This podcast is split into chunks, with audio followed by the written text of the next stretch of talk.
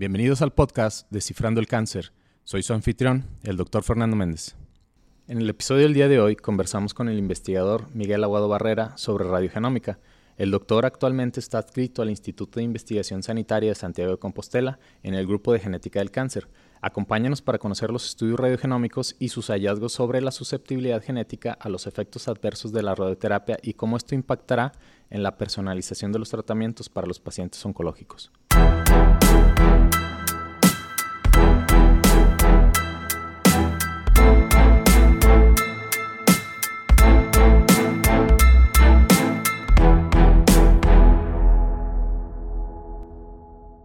Bienvenidos a un episodio más de Descifrando el Cáncer. Soy su anfitrión, el doctor Fernando Méndez, y el tema del día de hoy es radiogenómica. Y tenemos para ello a un invitado, un especialista.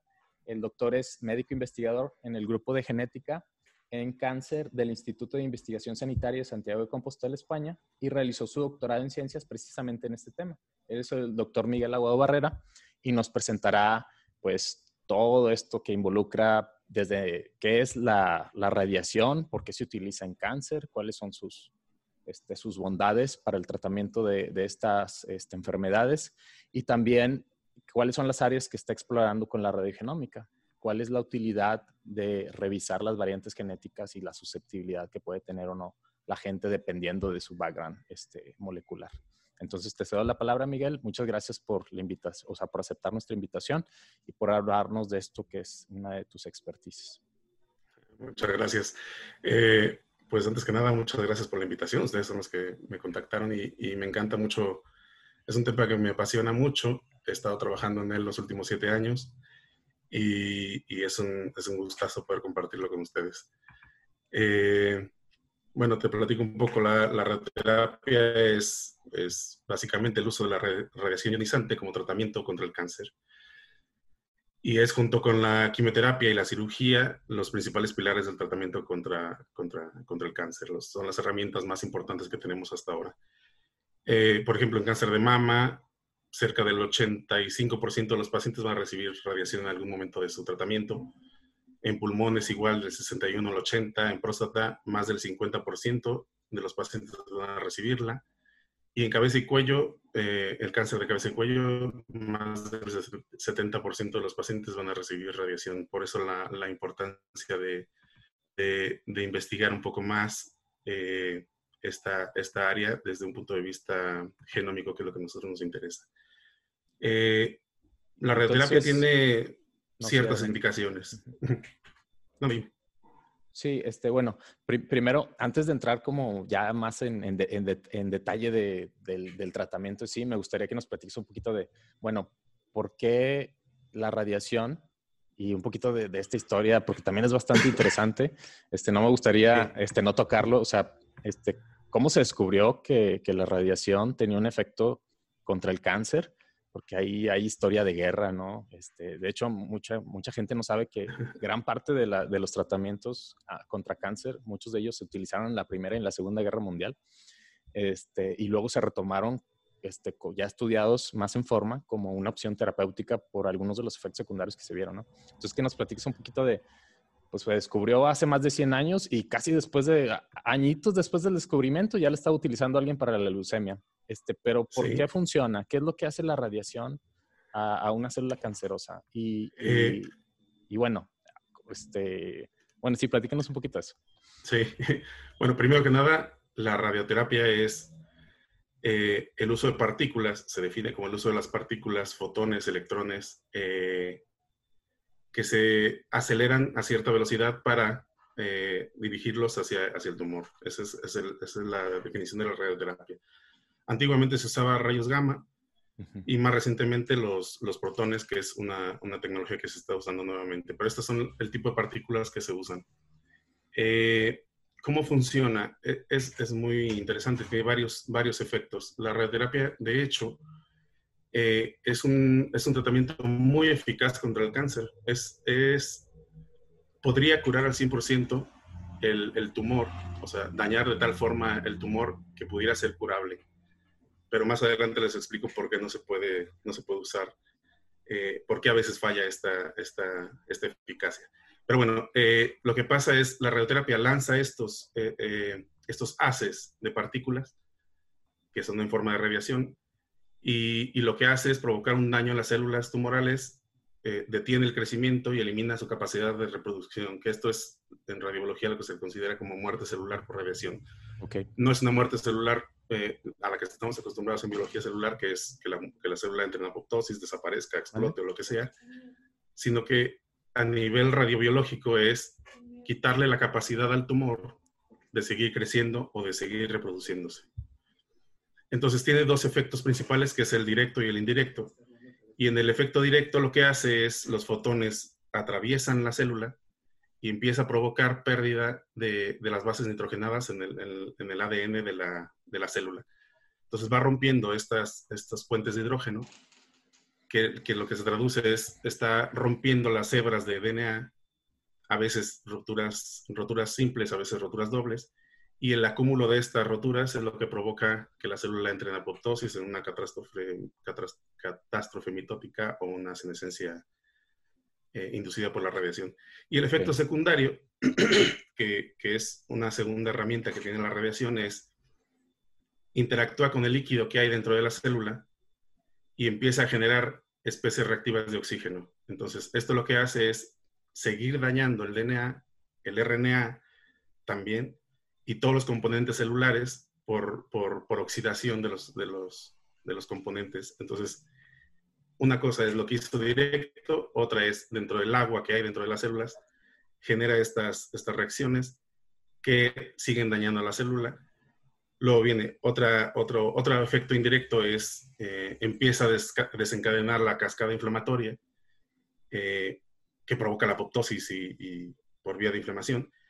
Y luego la inflamación al mismo tiempo estimula la respuesta inmunológica y provoca una, una formación de neoantígenos. Entonces lo que hace es que el cuerpo reconozca nuevamente el tumor como algo ajeno y lo ataque. Entonces todas estas herramientas que tiene la radiación lo vuelve una, una, terapia eh, eficaz y, y, buena contra el cáncer. Pero, te decía, es, un, es muy, muy buena. Podría curar completamente el cáncer, pero ¿qué pasa? el tumor está rodeado de muchos otros tejidos y muchos otros órganos que no, son cancerosos. Entonces la radiación tiene una, una, haz de entrada y un haz de salida, eh, o sea, más bien un punto de entrada y un punto de salida, y en el trayecto pues está radiando a los órganos que no son cancerosos. Entonces, lo que limita la radiación que le aplicas al tumor es la tolerancia que tienen todos los órganos alrededor del tumor. Entonces, si el tumor está localizado cerca del corazón, no le puedes dar la dosis completa porque el corazón va a recibir una alta dosis y no se va a poder recuperar. O en pulmón hay algunas zonas en las que no puedes dar la dosis completa. Entonces, perdón, eh, desde que se inició, el, desde que se decidió que la radiación se podía usar como, como tratamiento, es más, cuando empezaron a, investigar eh, Becquerel y, los, y los Curie, eh, lo primero que se dan cuenta es que había un efecto, un efecto adverso que estaba provocando la radiación. Eh, hay una anécdota que dice que, que Becquerel puso un poco de radio en su, en su bolsillo del chaleco y unas semanas después se dio cuenta que tenía un eritema en, toda la zona donde había dejado el, el, radio. Eh, luego Pierre Curie repitió el experimento, él provocándose una quemadura en el antebrazo, y así es como se, dio, se dieron cuenta que había eh, un efecto adverso provocado por la radioterapia, por la radiación. Entonces, eh, ¿qué pasó más adelante? Eso fue en 1896, a principios de los, de los 1900. Sí, estás hablando del descubrimiento de la radiación en sí, ¿no? O sea, desde el inicio desde el inicio decidieron que eso podía ser aplicable como radio, como, como un, porque lo que, lo que provocaba era una rotura de, de, cadenas de ADN.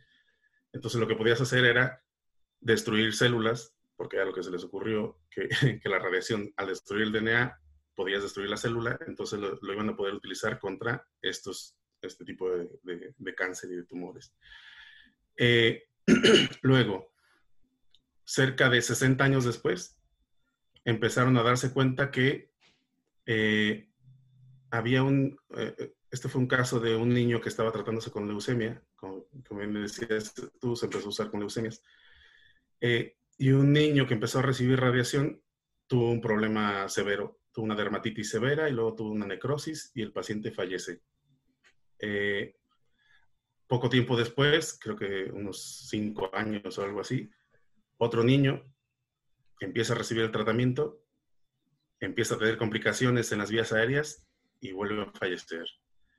Luego, cerca del, por, los, en el año 75, 1975 por ahí, otro niño empieza a recibir las dosis que estaban dando, empieza con disfagia, eritema en los, campos, en los campos donde se estaba radiando y vuelve a fallecer. Entonces alguien recopila esta información y empieza a ver qué pasa con estos niños, los empieza a estudiar eh, y se dan cuenta de que los tres niños, aunque no tienen nada en común, lo que sí tenían en común era una enfermedad y era la ataxia telangiectasia.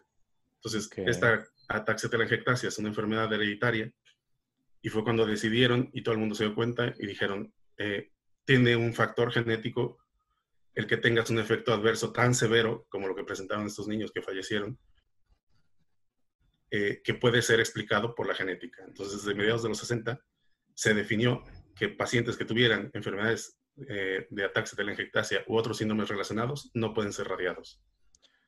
Por estos tres casos. Entonces, claro, ahora con la tecnología que tenemos, lo que queremos demostrar es cuáles de estos síndromes raros, cuáles de estos genes realmente se pueden utilizar eh, como predictores de, una, de un efecto adverso grave.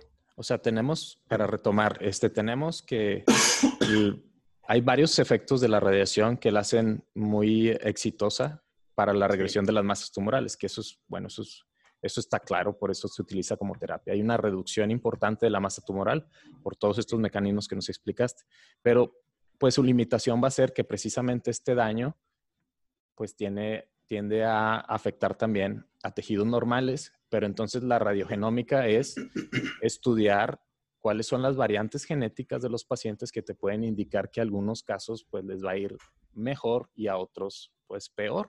Entonces, para medir de mejor forma o lo que le llamamos la medicina personalizada, ¿no? De acuerdo a estas variantes, pues tener una mejor forma de predecir quiénes van a ser beneficiados y quiénes a lo mejor van a ser un poco más afectados, ¿no?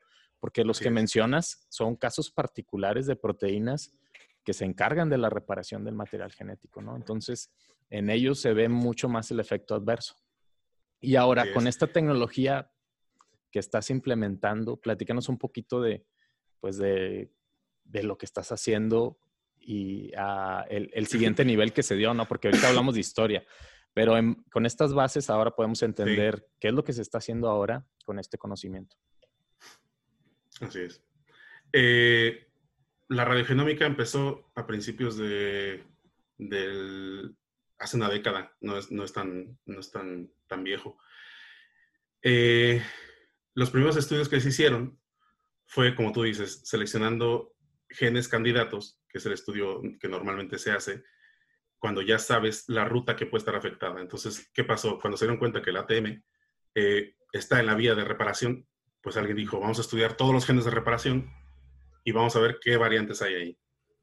¿Qué otra cosa buscaron? Inflamación, como te mencionaba, la radiación interviene con la, con la inflamación, entonces alguien dijo, vamos a estudiar todos los genes de inflamación. Y así se fueron encaminando a las rutas que estaban involucradas con la radiobiología, de, del, la radiología, el uso de la radiación y los efectos biológicos que provocan las, en las células. Necrosis, eh, eh, ¿qué más? Inflamación, eh, apoptosis, todas estas rutas. Entonces, ¿qué se hace ahí? La primera aproximación que se hizo, seleccionas el gen, buscas las variantes que hay en ese gen y las estudias en una población. ¿qué pasaba? Muchos de estos resultados no eran replicables porque los estudiabas en, 150 pacientes en Estados Unidos y cuando te ibas a Europa no replicaban. Cuando te ibas a, China, menos. Porque estabas viendo una variante que era común en una población y no tenías el control total del genoma completo para decir si estaba, eh, si había una estructura poblacional, si era debido a que eran de una, de una etnia específica o algo así. Entonces, el primer paso fue ese. Eh, dio grandes resultados. algunos se, pudieron, se pudieron validar, como fue el caso de ATM. Entonces, estudiaron ATM, lo replicaron, se volvió a replicar, se estudió un corte más grande y, siguió replicando. ¿Qué pasa? Eso ya lo sabíamos, era desde los años 60. La ATM no se puede radiar. Entonces, claro, lo que tenías ahora era una herramienta de seleccionar un SNP, una variante, la cual puedes estudiar antes de radiar a un paciente para decirle, tú no eres candidato a esto. La siguiente etapa, que vino a partir del 2010-2011, eh, fue el GWAS, que es el estudio de asociación de genoma completo. Entonces, el primer estudio de asociación de genoma completo fue creo que en el 2002, por ahí. Es una técnica muy reciente. Eh, entonces, ¿qué se hizo? Empezaron a hacer estudios de asociación de genoma completo eh, en cortes muy pequeñas que es el primer error. Cuando tú estudias una corte pequeña de pacientes de una sola región, de una sola población, vas a tener resultados eh, que pueden parecer positivos y que pueden parecer eh, válidos. Entonces, pero tenía que empezarse, tenía que empezarse por algún lado y se creó uno de los, de los consorcios de, internacionales de radiogenómica, que es en el que la IP de mi grupo participó en la, fundación de este, de este consorcio. Y, empezaron a estudiar, eh, se empezaron con cáncer de próstata porque son los pacientes que, que, sobreviven más, que tienen mejor respuesta, que tienen mejor control y sobre todo que hay más. También se empezó con mama, que son los dos, los dos más grandes. Eh, empezaron a detectar algunos, algunas variantes eh, asociadas con disfunción eréctil, eh, empezaron a estudiar las toxicidades propias de la, de la, de la próstata. Entonces, eh, se empezaron a hacer estudios cada vez más grandes, se metían más cohortes, se, se, validaban, entonces hacían un estudio en una corte, lo que salía en esa la validaban en la siguiente corte, y empezaron a salir resultados cada vez más interesantes. Eh, uno de los más importantes que tiene el consorcio es el que publicó nuestro grupo, que es eh, una variante que se validó en dos cortes independientes. Entonces se hizo un estudio en la población gallega, luego se replicó en una corte de Reino Unido y una tercera réplica en una corte de Estados Unidos. Entonces, esta variante estaba en un gen que aparte eh, no tiene nada que ver con la radiobiología, eso es, lo importante del GWAS. El GWAS eh, es un, se le llama hipótesis libre. No estás buscando los genes que están asociados con una ruta especial que tú crees que puede estar involucrada, sino que le dices, de todo tu genoma, dime qué es lo que está asociado con, con esta, qué es lo que me puede estar dando una toxicidad. Y en, en el grupo detectaron este, este gen que, que intervenía en la reparación del músculo. Entonces, reparación muscular. Eh, empezaron a buscar cómo, cómo, cómo, relacionar esto, cómo asociarlo a la, a, la, a la, toxicidad. Y claro, mucha de la toxicidad que tienen los pacientes con radioterapia es por una falta de eh, capilaridad. Empieza a haber hemorragias, empieza a haber eh, falta de reparación, empieza a haber estenosis, empieza a haber fístulas y demás. Y entonces empezaron a ver, claro, si en esófago tienes una, una fístula, es por una falla de la reparación, claro, no solo del músculo, sino de toda la estructura, pero ahí puede estar. Luego lo veías en vejiga y decías, bueno, puede haber hemorragia, porque las capas del, del, de los vasos sanguíneos también tienen músculo. Y empezamos a investigar, investigar, investigar. Y empezamos a hacer estudios funcionales, empezamos a hacer pruebas en, en, en células, luego nos fuimos animales y empezamos a ver que efectivamente... Pero entonces encontraron una variante de un gen que tiene que ver con los músculos, que estaba asociada con la reparación, con la reparación del músculo.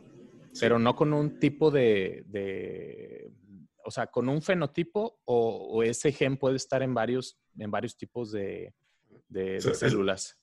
Eh, el estudio del que, el que se hizo nuestro grupo es cualquier toxicidad que presente cualquier paciente.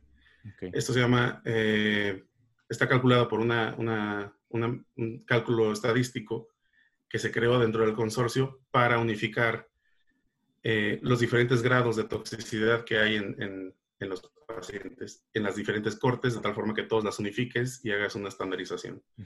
Entonces, eh, es, una, es una toxicidad global lo que evaluamos en este, en este estudio. Entonces, al tener, te dice, te predice una toxicidad en cualquier lugar. O sea, puede ser, eh, se hizo en pacientes de próstata, entonces decían, cualquier toxicidad que tengas a nivel, después de haber recibido radioterapia, puede ser predecida, predicha, por, el, por este SNP.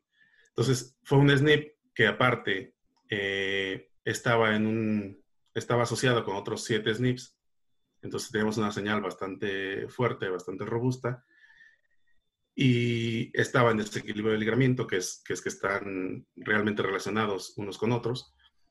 Eh, en una zona, uno de estos SNPs estaba en una zona eh, reguladora del gen y además eh, replicó en estas otras cortes con una, una P de 10 a la menos 11. Entonces fue, fue un O sea, bastante asociado, bastante asociado. Eh, ¿Cuántos pacientes, para, para, que el auditorio se dé una idea, estamos hablando de que tuvieron que hacer un estudio en cuántos pacientes para, para encontrar este tipo de asociación que no había sido posible con las cohortes pequeñitas que decías antes. ¿Cuántos pacientes se tuvieron que estudiar? Eh, fueron eh, de la corte de, de, Galicia, es que fueron tres, tres cortes distintas. Eh, de la corte de Galicia fueron 600, 630 pacientes más o menos. De la segunda fueron 300, otros 400 y de la última, eh, no, de la, de la gallega 740. De la de Reino Unido 633 y de la última de Estados Unidos 360. Y también, bueno, quiero hacer énfasis en eso para que la gente nos entienda que este, de lo que estás hablando es que tiene que ser reproducible para que entonces sea de utilidad el, biomarcador, porque un biomarcador que nada más le sirve a un grupito de pacientes, pues, pues sí les va a servir a ellos, pero nosotros estamos buscando algo que les sirva a todos los pacientes que van a ser irradiados y tener una forma fiable de predecir si alguien va a tener más toxicidad. Y, entonces, este, tuvieron que pasar varias cosas, ¿no? Primero, que se pusieran de acuerdo muchos centros de investigación. Sí. Y, y, bueno, antes de eso, conocer el genoma completo, ¿no? Porque estás hablando de que es reciente porque antes no teníamos secuenciado todo el genoma. Entonces, muchas de estas cosas no podían ni siquiera concebirse, ¿no? Hasta que estuviera secuenciado todo el genoma humano. Claro. Entonces, eh, sí, cada uno de estos grupos eh, son muchos años de trabajo, son mucho, mucho personal eh, que tuvo que participar en estos estudios. Nosotros en nuestro centro, imagínate, son, son seis radioterapeutas que están trabajando todo el tiempo reclutando pacientes que tienen que darle seguimientos, porque estos seguimientos se los dimos durante, ahora ya van en 10 años. 10 años. 10 años de seguimiento, de estarle llamando al paciente, ¿cómo te sientes? ¿Cómo estás? Que pasarle los cuestionarios que son larguísimos. Eh, igual, ponerte de acuerdo. Esta, esta, esta es la ventaja del consorcio, el consorcio en el que nosotros participamos, porque nosotros tenemos eh, la apertura de, mm, bueno, tenemos una reunión anual que ahora ya no se puede, pero esperemos pronto retomarla, y en esta reunión anual era presentar tus resultados y decir, a ver, ¿quién tiene cortes? ¿Quién tiene pacientes? ¿Quién tiene secuenciados de la misma forma que nosotros? ¿Quién tiene las características similares? Porque queremos hacer un estudio más grande. Entonces, eh, el consorcio nos da muchas herramientas y nos ha dado mucho, mucho trabajo y mucha, mucha facilidad para poder hacer este tipo de estudios. Eh, hay muchos inconvenientes que, que, igual después platicamos, pero, pero la gran ventaja es esa, el estudio más grande que se ha hecho ha incluido 2.400 pacientes y ha sido muchísimas cortes de, próstata juntas. Eh, es poner de acuerdo a médicos, es poner de acuerdo a enfermeras, es poner de acuerdo a, los que van a recolectar los datos, los que van a meterlos a las bases de datos, a la curación de los datos, que es, es bastante complicada, al manejo y toda la información. Después, el genotipado. Eh, el GWAS en sí lo que te da es eh, variantes específicas localizadas durante toda la región del genoma completo. Entonces, ahora existe una herramienta que lo que te hace es, con estas variantes que tú seleccionas, que nosotros eh, genotipamos cerca de 500.000 variantes localizadas en diferentes partes. Y con esas 500.000 podemos imputar que lo que significa con imputar es, de acuerdo a, se sabe que hay ciertos eh, variantes que siguen patrones. Entonces, siguiendo esos patrones, puedes interpretar el resto del genoma siguiendo las combinaciones de los patrones que, se han definido. Entonces, una vez imputando, tenemos cerca de 11 millones de variantes, que son las que nosotros analizamos.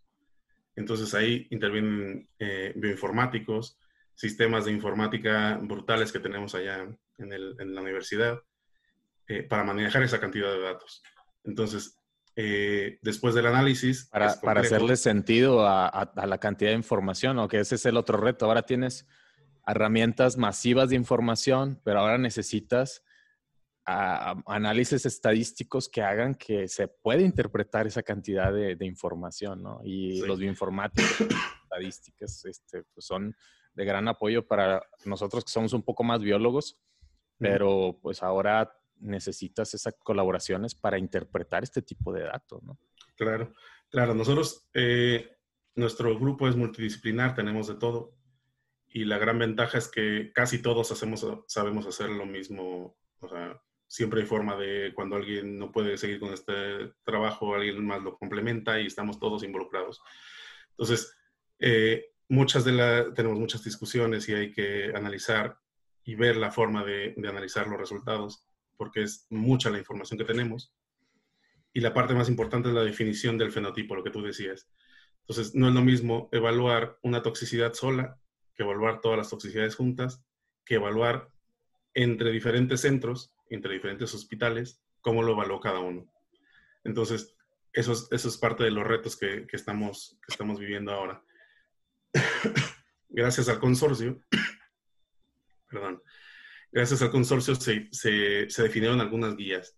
Entonces, eh, se publicaron unas guías en, las que, decías, en las que decían, eh, si tú quieres eh, entrar a, a publicar acerca de radiogenómica, sigue estos, estos, estos puntos para que sea útil para toda la comunidad radiogenómica. Entonces, a la hora de escribir están, estandarizando, están estandarizando este, la forma de obtener los datos para crecer la información y que sea de utilidad para todos, ¿no? y hacer conclusiones también pues, más, más robustitas, ¿no? Efectivamente. Entonces, lo que, se necesita. Así es. Entonces, se hizo esta guía en la que aparte decían, si tú quieres escribir el paper, si quieres escribir el artículo sobre tus resultados, sigue esta guía. Entonces, ¿qué es? ¿Cómo tuviste las muestras? ¿Cuánto eh, tiempo tardó en que, de que procesaste la muestra que la, procesaste? Eh, dime qué chip utilizaste para hacer el genotipado. ¿Cuándo entrevistaste al paciente? ¿Cuándo le sacaste la muestra de sangre? Eh, todos estos datos, que en muchos de los artículos lo pasas por encima, esto decían, mira, metodológicamente para que yo pueda utilizar tus resultados, necesito que me des esta información. Entonces, ese fue un gran logro. Mucha de la gente ha seguido estos, estos, estos pasos estandarizados.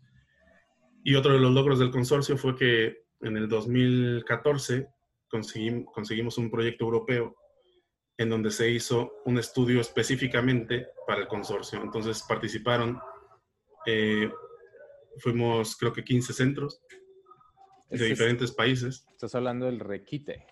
Requite, sí. Requite, ya. El proyecto ah, Requite. Me metí, me metí. Este, sí. Sí, tienen hasta su página de internet. Este. Sí, sí. Al final se reclutaron cuatro mil, mil y tantos pacientes entre mama, próstata y, pulmón. Y, y, al final éramos, eh, creo que 15 centros de ocho países distintos. Entonces, lo que se hizo en este, en este proyecto fue bueno, estaba Bélgica, Francia, Alemania, Italia, Países Bajos, Reino Unido, Estados Unidos y España. Y de España nosotros liderábamos el, el, proyecto de Requite. Nosotros llevábamos a Barcelona y a nosotros de Santiago. Entonces, lo que hicimos fue estandarizar la forma en la que se iban a recolectar los datos, estandarizar los cuestionarios, validarlos, eh, de tal forma que en los diferentes idiomas recolectáramos la misma información del paciente. Teníamos datos recolectados por el paciente y datos recolectados por el médico. Entonces, por un lado, queremos saber qué piensa el paciente y por otro, el, el médico qué es lo que está evaluando, que eso nos está dando datos interesantes también. Eh, tenemos la recolección de, de, muestras estandarizadas, se definió en qué día vas a tomar la muestra antes de la radioterapia y luego los seguimientos. Tenemos seguimientos tres meses, post radioterapia, eh, seis meses, doce y luego cada, cada año un seguimiento. Perdón. En mama, como se hacían, eh, una de las toxicidades más evidentes es la, la estética. Se les tomaba eh, fotografías que se evalúan mediante un, programa para ver la, los cambios estructurales que ocurren durante los, los, seguimientos de la paciente. Y junto a estos datos estaban los genotipos, o sea, se genotiparon a todos estos pacientes, todos en un mismo centro, con el mismo chip, al mismo tiempo. Eh, tenemos todo el RNA de estos pacientes, por lo cual vamos a hacer también estudios transcriptómicos. Eh, tenemos también los seguimientos se fueron alargando, ahora ya estamos a los siete años. El proyecto Required incluía solo, solo dos. Conseguimos un segundo proyecto europeo y estamos avanzando hasta los, hasta los siete años. Entonces tenemos un montón de información, no solo del paciente, sino de la clínica del paciente, los antecedentes eh, eh, personales, del, los antecedentes personales, los tratamientos que utilizó, las enfermedades que tiene, todos eh, los estadios tumorales del paciente, toda la información de anatomía patológica, los tratamientos oncológicos que utilizó, quimioterapia, qué tipo de quimioterapia, o sea, ciclos. o sea, idealizaron lo que es, un estudio clínico, básicamente. Entonces, eh, lo, definimos eh, y usamos una cantidad de variables que ahora mismo que estamos haciendo los análisis nos damos cuenta que fue demasiado pero es, es, bueno tenerlo ahí porque alguien quiere, si quiere estudiar solamente esa parte, lo puede hacer. Pero para los estudios de genoma completo de, del GWAS, que es lo que nosotros estamos ahora trabajando, eh, hay datos que son eh, no muy relevantes desde el punto de vista radiogenómico, eh, porque lo único que hace es meter ruido. Entonces, por ejemplo, uno de los casos que tuvimos era cuando analizas lo que el paciente reporta, si tomas en cuenta o no que el paciente tiene una depresión. Entonces, esto, este tipo de estudios, este tipo de apartados, eh, nosotros lo estamos dejando de lado porque es un área totalmente distinta. O sea, nosotros desde el punto de vista de predicción de, toxicidad, eh, no entran estas variables. ¿Por qué? Porque eh, aquí ya influye, es, es, más cualitativo, es más percepción. Y subjetivo, ¿no? y subjetivo totalmente. Entonces nosotros nos quedamos con lo que el paciente, con lo que el médico reporta. Eh, tenemos en cada cáncer cerca de 21 toxicidades recolectadas. Entonces cada una de estas toxicidades sabemos, están clasificadas de acuerdo a la terminología, eh, a, a, los criterios de terminología que se llama CTCAE en inglés, donde ya está definido qué es el grado 0, qué es el grado 1, qué es el grado 2, 3, 4 y 5 de tal forma que todos se evalúen igual y no tú digas, ay, creo que tiene mucha tos.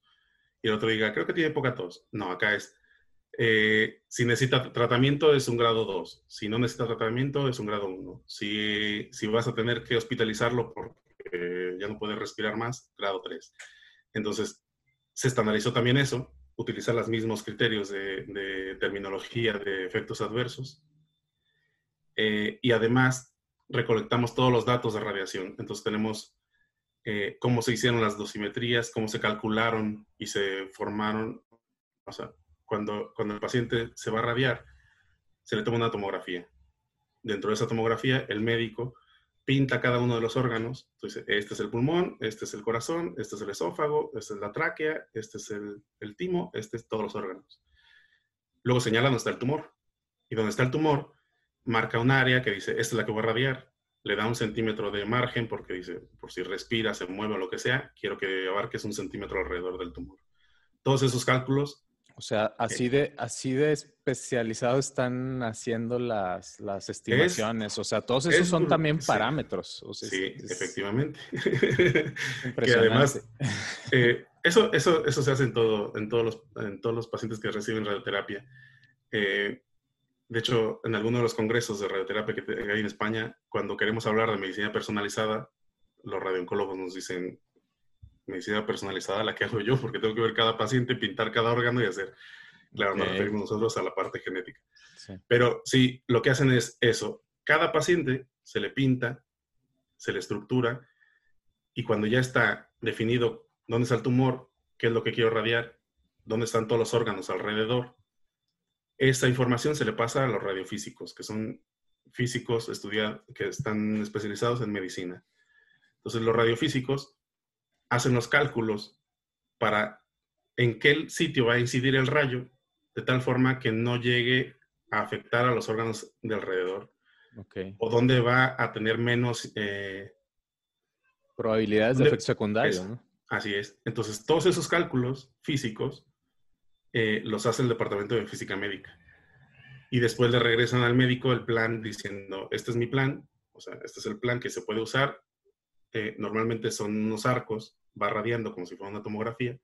Y dice, aquí está el corazón, entonces paras, avanzas acá y aquí empiezas a radiar otra vez y, así va avanzando. Entonces, todos esos, esa planificación se la pasan al médico, el médico dice, estoy de acuerdo, se pasa al paciente a, a radiar, antes de radiar se le toma otra tomografía para ver que está localizado de acuerdo al plan que hicieron y que coincida todo exactamente el tumor donde tiene que estar. Y todo eso que te estoy contando son datos. Todos esos datos también son variables que se toman en cuenta. Así es.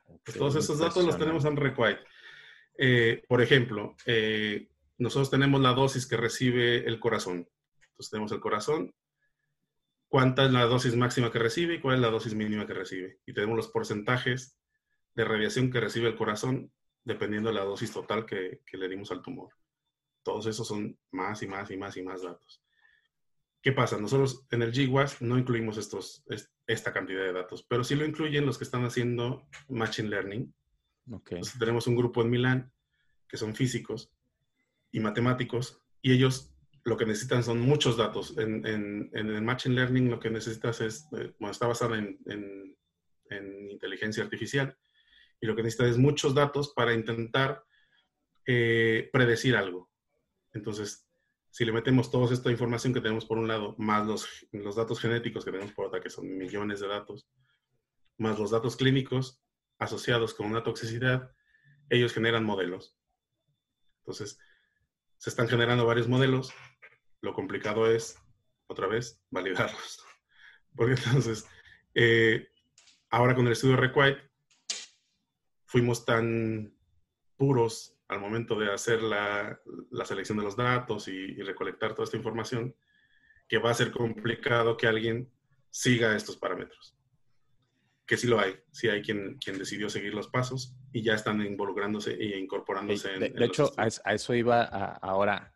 Bueno, cómo aterrizar los hallazgos más relevantes al momento a la clínica y qué datos están emergiendo con, los, con las cosas que uno publica que ya empiezan a ser interesantes. Mira, en, hay muchos modelos que sí que ya están usando. Eh, no incluyen eh, variantes genéticas, porque las variantes genéticas te decía, primero todo lo que se hizo fue de, genes candidatos. Algunos han sido validados, pero son genes que están involucrados en las rutas asociadas a la, radiación en sí. Lo que se ha detectado ahora, eh, a partir del estudio que te contaba nuestro de este de gen que interviene en la reparación del músculo, todos los estudios que se han hecho posteriores han incluido este, estos SNPs para ver si replicaba. Entonces, algunas veces replica, otras veces no. Se ha intentado en otros tipos de cáncer. Eh, al final, los de Machine Learning que han, incluido estos, estos SNPs sí que han logrado validar que sí que son efectivos, o sea, para predecir la toxicidad. Eh, y el fin último de todo esto de, radiogenómica es eh, poder tener un, un ensayo, o sea, un tipo de test que tú le puedas hacer al paciente antes de, radiarse, porque no solo es predecir la toxicidad, entonces, eh, te decía yo, eh, la, la, dosis que le puedes dar al tumor está limitada por la cantidad de radiación que puede tolerar el tejido sano, pero esto está basado en ensayos clínicos. Entonces, son 200 pacientes que uno presentó toxicidad y entonces definieron que todo el mundo no puede recibir más de 20 grays en corazón por un paciente de los 20 que se incluyeron en el ensayo clínico. Ok. Y esas son, son, son, son guías internacionales que todo el mundo está siguiendo.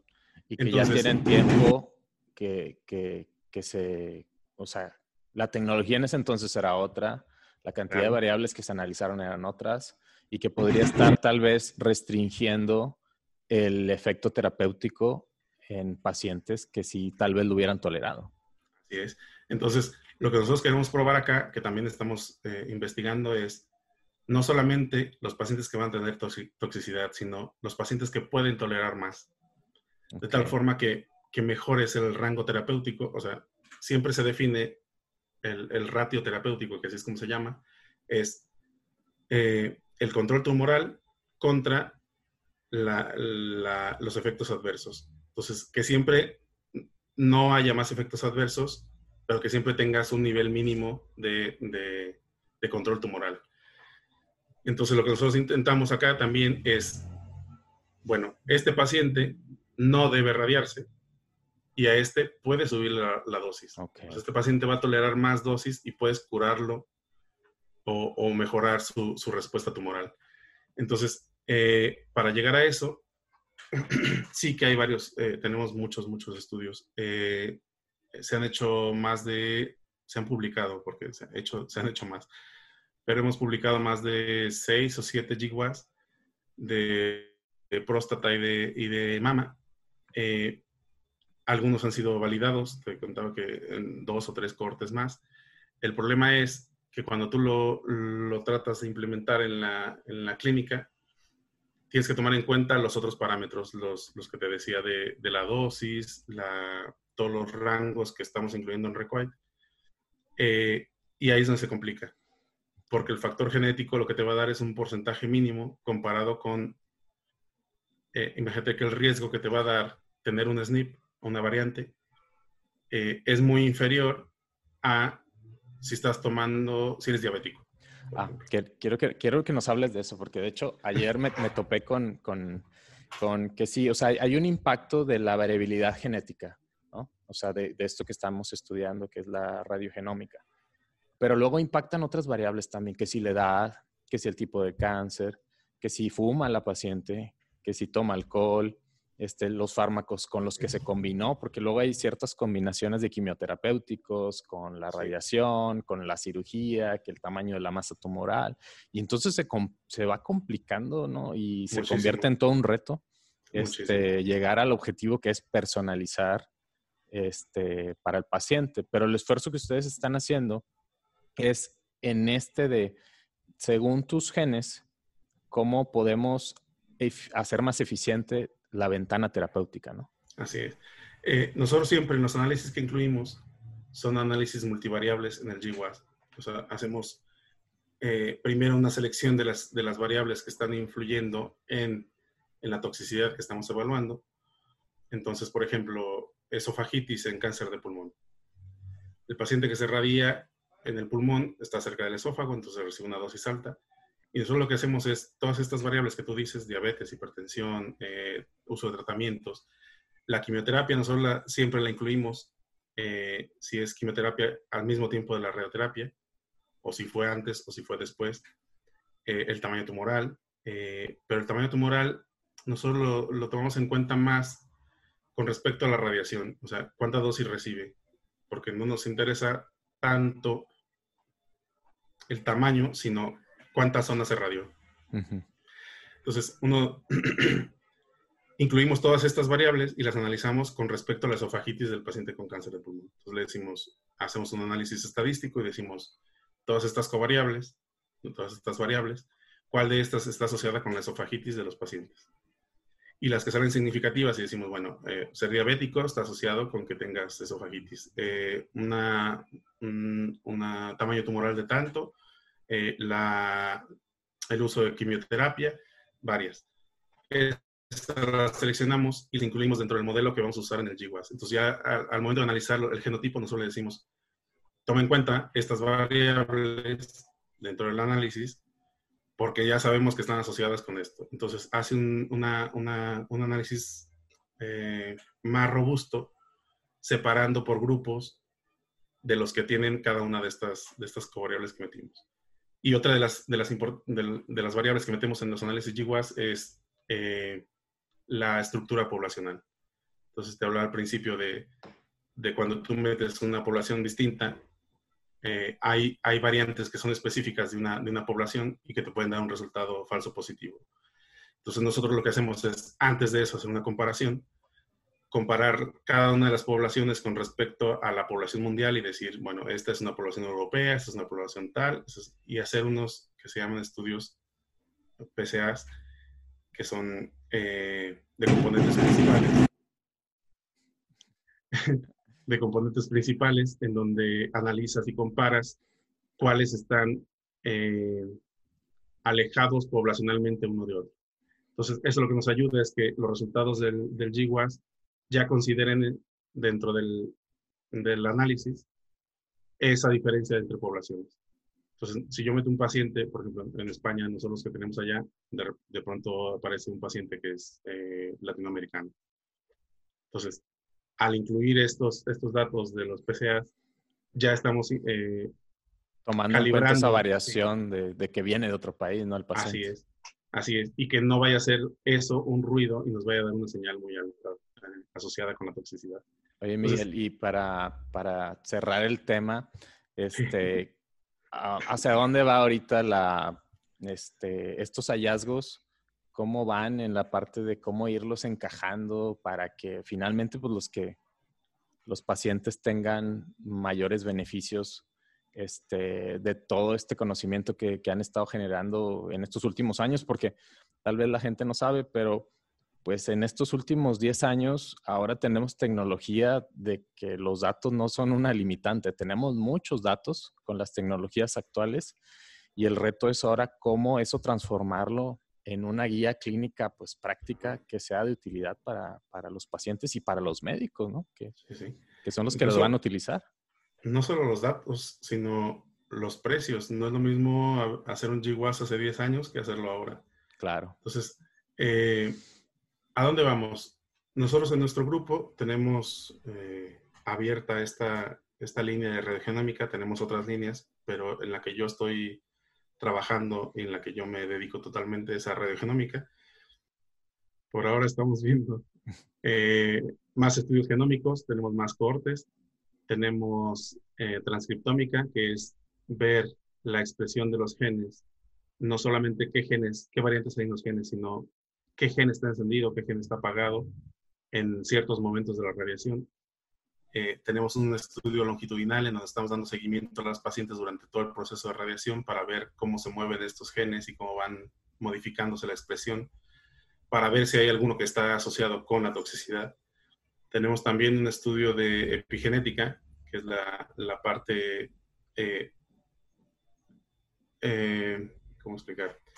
Mm, todos los cambios que están no, que no son heredados, pero que va adquiriendo el paciente y que pueden estar asociados también con la, con la toxicidad. También tenemos proteómica, estamos empezando con proteómica para ver a nivel proteína cuáles son las que están eh, aumentadas o disminuidas y están estas asociadas con la toxicidad. Todos estos eh, en cáncer de mama, próstata, eh, cabeza y cuello y pulmón. Entonces son muchos, muchos datos, muchos pacientes, cada uno. Cada vez más variables, pero cada vez más nos acercamos a conocer cómo funciona el sistema. ¿no? Así es. Entonces, lo que nos pues va a dar, lo que nos va a dar esta, estos tipos de estudios que te, que te cuento de transcriptómica, proteómica, genómica, eh, epigenética, es al final el proyecto que, en el que va todo medido esto es la integración ómica, que es no solamente qué variantes hay, sino si éstas están interviniendo en la expresión de los genes y si esta está provocando alteraciones o está influenciando la producción de la proteína o si existen cambios en metilación que estén provocando también los cambios de la proteína. Y todo esto integrarlo para poder llegar a un efecto verdadero asociado con la toxicidad. Porque todos estos genes que estamos descubriendo con los GWAS, muchos de ellos están en, localizados en genes que ni siquiera tenemos una función específica, eh, o que no se, no se han estudiado a fondo. Otras que están localizadas en medio de la nada, no está en, que puede ser una función reguladora, que es lo que estamos todos eh, creyendo o queriendo que sea, pero, pero mucha de la información que estamos obteniendo no es tan fácil, ni tan interpretable, ni tan aplicable como lo que te contaba del, del estudio que hicimos nosotros que sí, que está en un gen, que tiene una función, que tiene una asociación con algo. Pero todos los demás estudios que estamos encontrando y todas las demás asociaciones están en genes que no conocemos, están en rutas que no tienen mucho sentido y que tenemos que explorar y desmembrar con estos estudios de integración. Entonces. Y es que es, eso, estar en el estado del arte de la ciencia, ¿no? En la frontera te vas a topar con eso. ya tienes un dato, pero este gen ni siquiera está identificado, no se sabe la función, no se conoce la estructura, entonces menos hacerlo eh, blanco terapéutico, ¿no? Porque finalmente, eventualmente, que todos queremos eso, ¿no? En base a este conocimiento, pues hazme una terapia pero resulta que ni el gen sabes qué es, menos la estructura tridimensional de la proteína, menos hacer un fármaco contra esa proteína. Pero Así bueno. es, nosotros, nosotros lo tenemos muy claro en el consorcio, es, eh, se tiene que empezar. Llevamos 10 años eh, trabajando en esto. No está, vamos a ver, eh, la genética en cáncer de mama, por ejemplo, claro, lleva 20 años trabajando en esto. son cortes de millones de pacientes es más fácil llegar a algo. Esto específicamente asociado a una toxicidad o una sensibilidad a la radiación va a llevar su proceso, va a ser largo, eh, pero estamos, estamos todos trabajando en eso. Hay mucha gente involucrada eh, y siempre estamos llamando en todos los, todos los puntos donde tenemos posibilidad a, llamar a la gente, a los radiooncólogos, a los oncólogos o a quien sea que esté trabajando con, con radioterapia, hagan la corte, contáctenos búsquennos. Eh, necesitamos más gente, más pacientes, más pacientes y más pacientes para poder llegar a eso. Eh, por ejemplo, en cáncer de, pulmón y de cabeza y cuello, los pacientes tienen una sobrevida muy corta. Entonces nosotros nos, nos, esforzamos aún más en estos pacientes porque es, si tienes una sobrevida corta, que tu calidad de vida sea buena. Entonces, si de antemano yo puedo decirte que vas a tener una toxicidad, busca otra alternativa que ya sabemos que va a tener una sobrevida corta busca otra alternativa porque no vale la pena que la sobrevida que tenga la pase con complicaciones severas. Claro. Entonces, eh, ese es nuestro objetivo final, pero hay mucho, mucho trabajo de por medio. Tenemos más, pero ya te contaré después. No, te, agradezco mucho, Miguel, por, por el tema y por, pues, por todo el trabajo, ¿no? Yo sé que ya tienes mucho tiempo trabajando en esta área de cáncer este, pero bueno, te agradezco que me hayas platicado de lo último que hiciste estos últimos, que siete años me comentas ya de radiogenómica. Siete. Este, sí, sí, siete años de radiogenómica. Y bueno, eh, pues ya solamente cerrar. Muchas gracias. Este, nos vemos en el siguiente episodio. Eh, acompáñenos para conocer más de estos temas. En el episodio del día de hoy aprendimos que la radiogenómica estudia marcadores genéticos para tratar de predecir qué pacientes serán susceptibles de desarrollar efectos adversos con la radioterapia. El doctor Miguel nos compartió su experiencia trabajando en el estudio internacional REQUITE, cuyo objetivo es mejorar la personalización de los tratamientos de pacientes con cáncer. Cabe mencionar que esta meta es de suma importancia, ya que actualmente el 50% de los pacientes serán irradiados como parte del tratamiento. Esto fue Descifrando el Cáncer. Gracias por escucharnos. Si quieres conocer cuáles nutrientes han demostrado reducir los efectos adversos de la radioterapia, te dejo un link o un video con toda la información. Síguenos en nuestras redes sociales. Visita a Dr. Fernando Méndez en Instagram, Facebook y YouTube para más contenido. Hasta la próxima.